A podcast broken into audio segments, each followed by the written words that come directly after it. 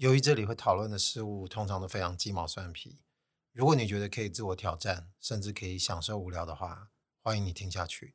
这里是网络上的芳邻。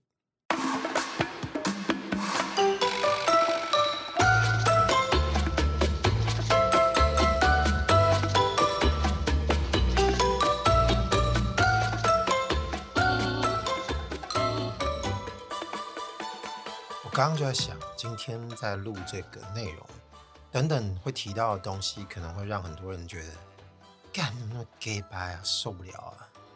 所以可能只能请各位要继续听下去的人，不要有太突然的这种心理准备，先跟你说一下。但其实我个人觉得还好啦。嗯，为什么是录音前才会刚好想到这件事？因为原本今天本来安排要说的内容，我先把它放到一边去了，因为今天心情不是很好。那感觉就说不动原本要讲的东西，那就讲讲这个心情不好的事情好了。那因为刚刚就在想，心情不佳能够说些什么事情，那总是要说一下到底是什么原因让今天会感觉比较负面一点。有意思的是，今天并不是具体发生了什么事件，或者是有什么特别不开心的事情发生。你也知道，有时候我们人就是突然就低潮了一下。但这个低潮也不见得跟生理状况有关。你说女生、男生都一样，可能有一些生理会影响心理，身体不舒服或什么的。但我健康状况或者是什么内分泌吧，我觉得应该都还好。但至少确定一件事，就是兴致并不高，心情呢就不是特别的 OK。而且录节目这件事情，就是以听的各位应该也是稍稍能揣摩。我讲给各位听听看。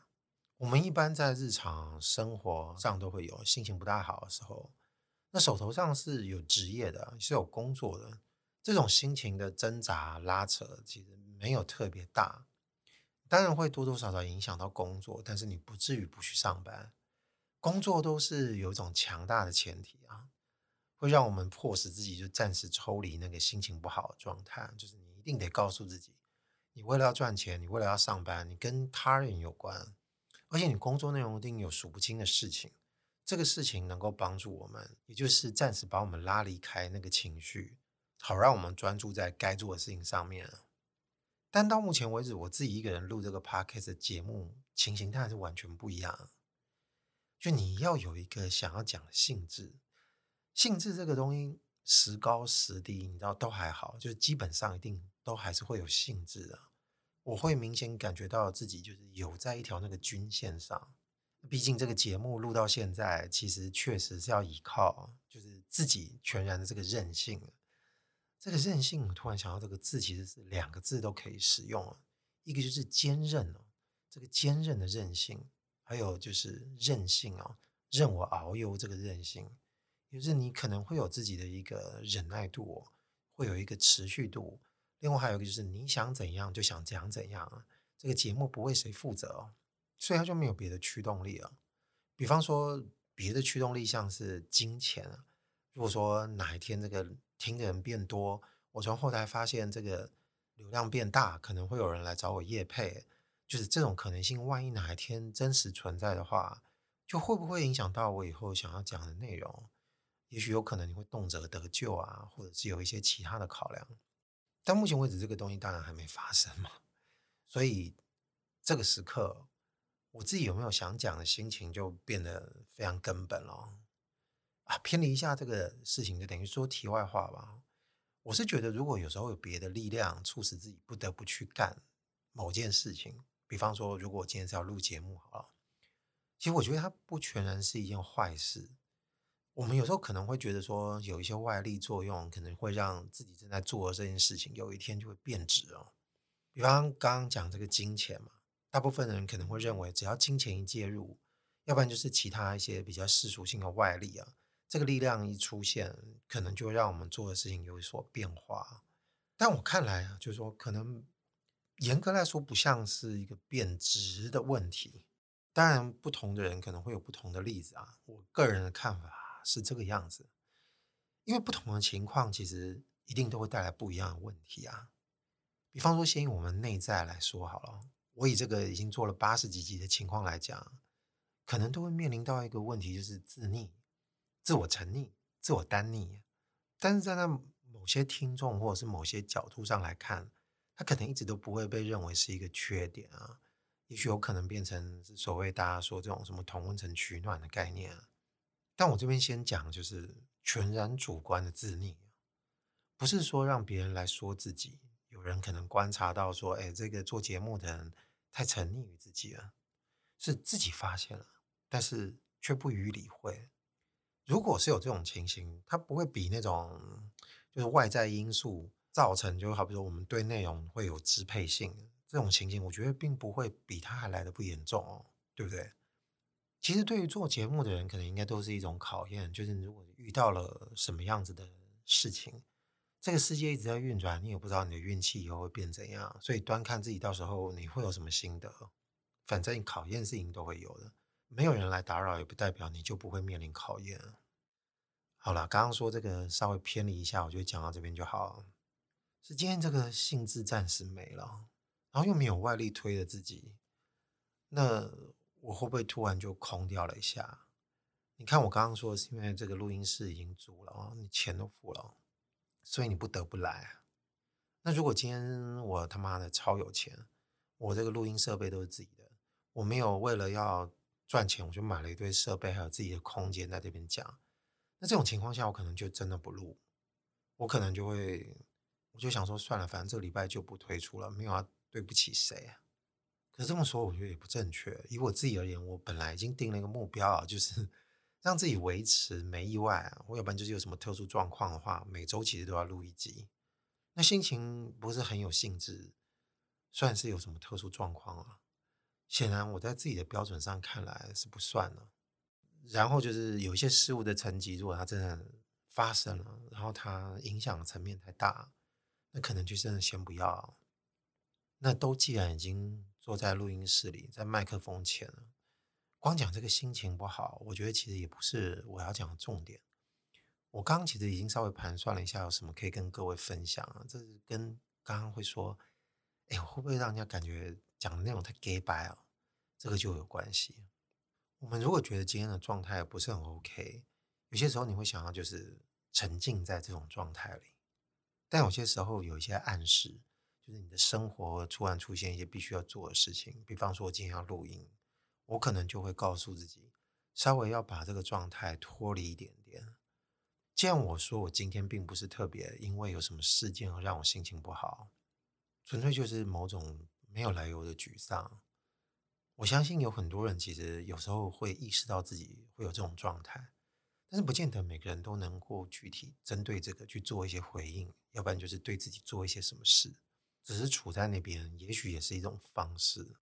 但我觉得除了这个之外，应该还是偶尔可以积极一点。不是说我一定要先去静观自己目前的情绪是什么，而是你对他有所反应的时候，所有的反应其实在在也都会告诉自己，就是一方面做，一方面了解。至少我认为是这样子的。有时候我们可能就会做一些其他的事情，好让自己获得一些安抚嘛。如果今天真的是特别悲伤，有时候如果面对的是巨大的失去，那他可能要对冲的一些行为，或者是说你会崩溃的情况，就会特别的激动，或者是特别的让他难以收拾。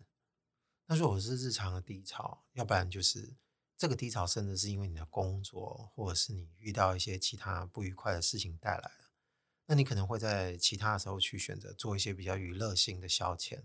好让自己就觉得这个世界好像还蛮美好的，舒点压。那有些时候我们可能也会选择听一些比较轻柔的音乐。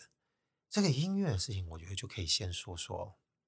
以我自己的习惯，面对这个状态，我刚来的路上花了一点时间去挑这个音乐，并不能说你每次会去辨认自己现在处于哪种类型的心情低潮，你就会点开某些对应的音乐。它并不是说这么完全的，就是可以刻度化、量化，这么理性的去选择，但是多多少少有点模样。那既然不是那么容易去描述这个沮丧的心理状态，那不如就先以我刚刚说的行动来说，我具体到底听了什么样的音乐，可能这个 gay bye 就来了。OK，好，那真的就是以听觉为切入点哦。第一就是芭乐歌不听，特别冷的我也听不了。我就发现，可能某些古典音乐作曲家的作品是有帮助的。我这边就提两个音乐家好了，因为他们两首曲子对我而言，在这个情况下，我觉得挺 OK 的。我看一下手机啊，刚播的，嗯、呃，第一个是舒伯特吧，他有个曲子叫《音乐颂》，编号是 D 五四七，应该是古大提琴奏鸣曲。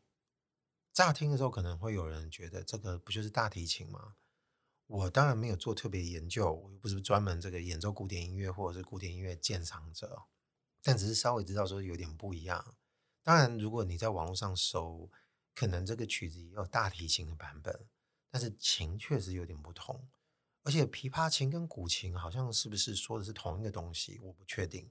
但到目前为止，我的自己的认知啊，好像它是同样的东西，只是它并不是大提琴。就可以确定的是，它这个曲子很轻柔，但它不至于会柔情到让我觉得很媚俗，或者是有点过于快乐。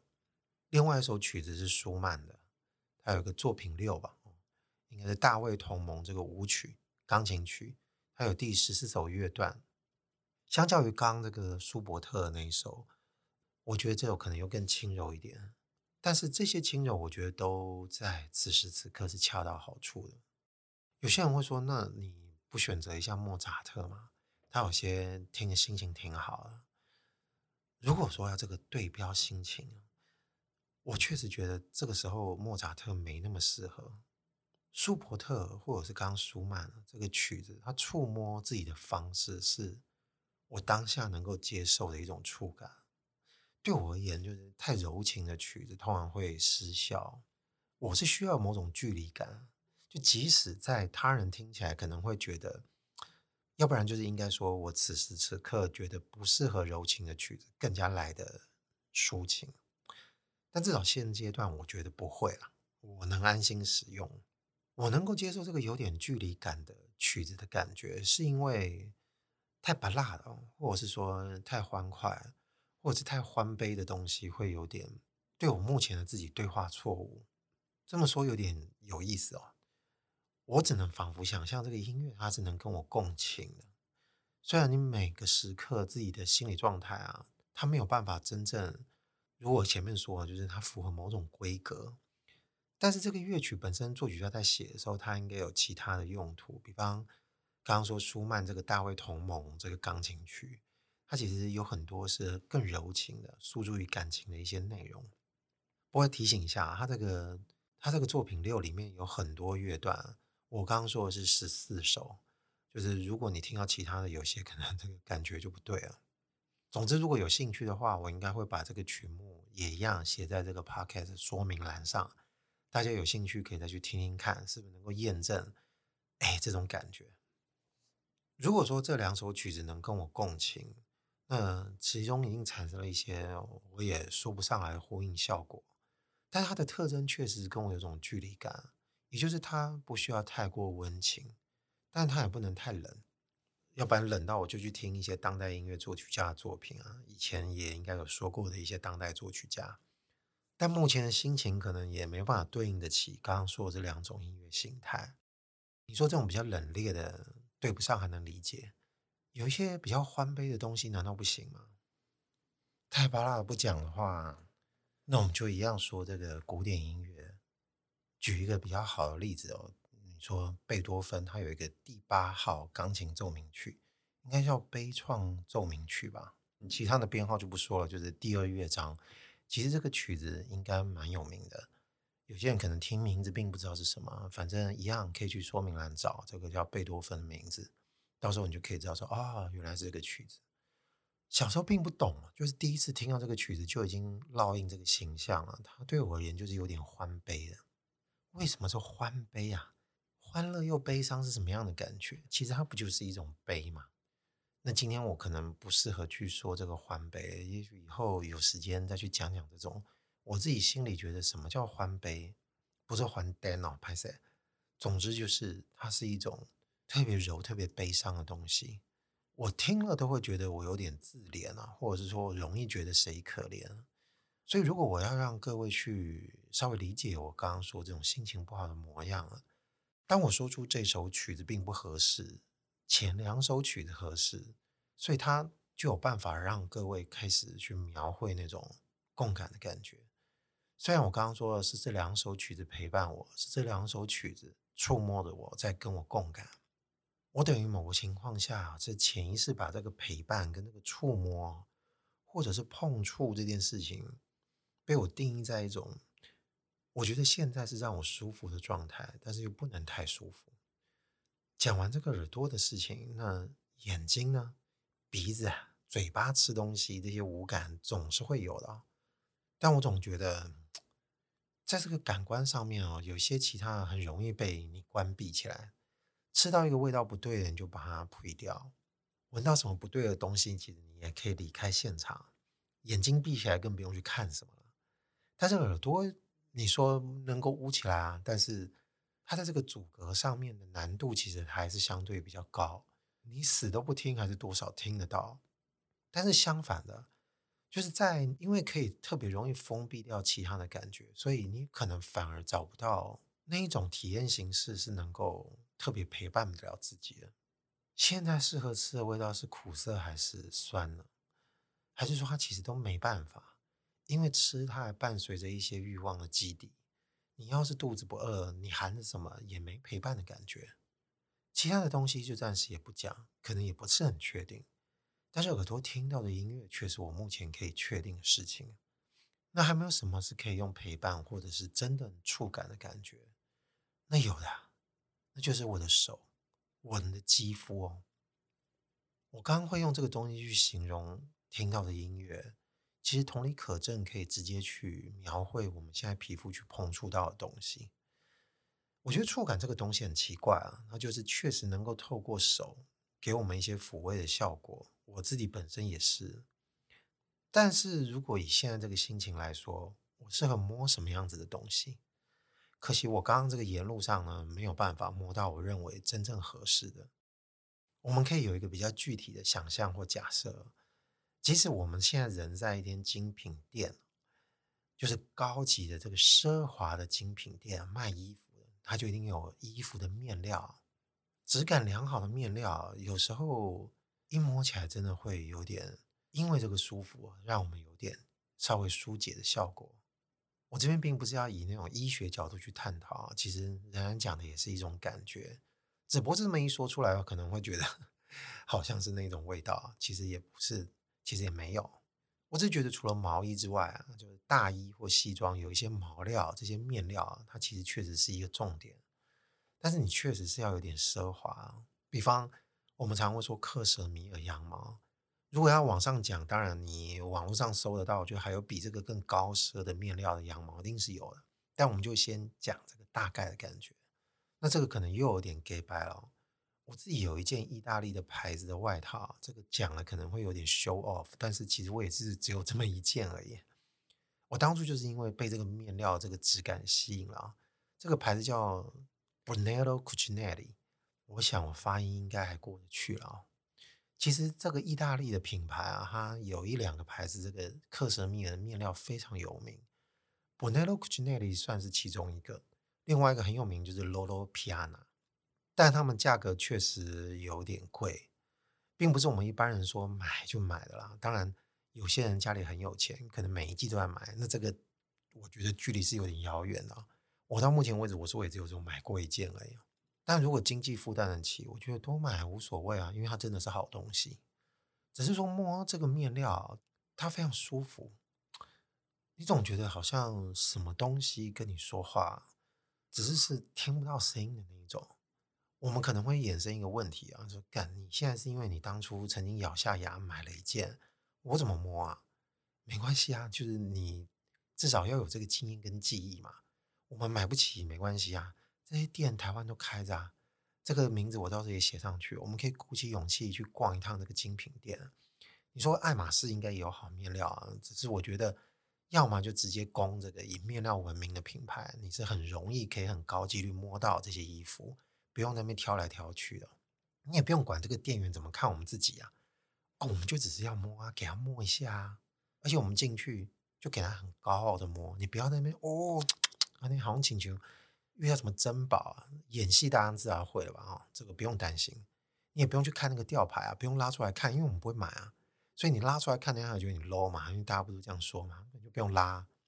重要是让你的手按送在心来的后啊，你总不可能说店员问你，你下意识就说哦，好好摸哦，不是啦，哦，不要讲出来。为什么会鼓励？其实偶尔去摸一下，也不是说你一定要趁你心情不好的时候去摸。相对不管刚刚是那两首作曲家的曲子，还是我说这些面料非常好衣服，这个触感，它并不是真的只是服务在于你心情不好。你平常心情很好，或者是心血来潮的时候，听吧摸吧，我觉得都没关系。而且你在一间精品店里面，你的手一摸到这些东西，其实再怎么样，它都是一个非常私人的体验。别人或店员眼睛看着我们摸这些衣服，其实也是一样的，这完全没有关系。因为这个秘密其实是完美的隐藏在我们的手跟那个物品之间，没有人看得到那个秘密，就只有你因为手摸到了，你才会亏得的。我相信也肯定就是因为这个原因啊，有很多人会着迷于这个面料保暖、舒适度，所以它才会变得那么贵嘛。而且当然它也不好取得。某个程度上，跟我刚刚说这个古典音乐，这些作曲家也是蛮绞尽脑汁的在锤炼这些每个音符。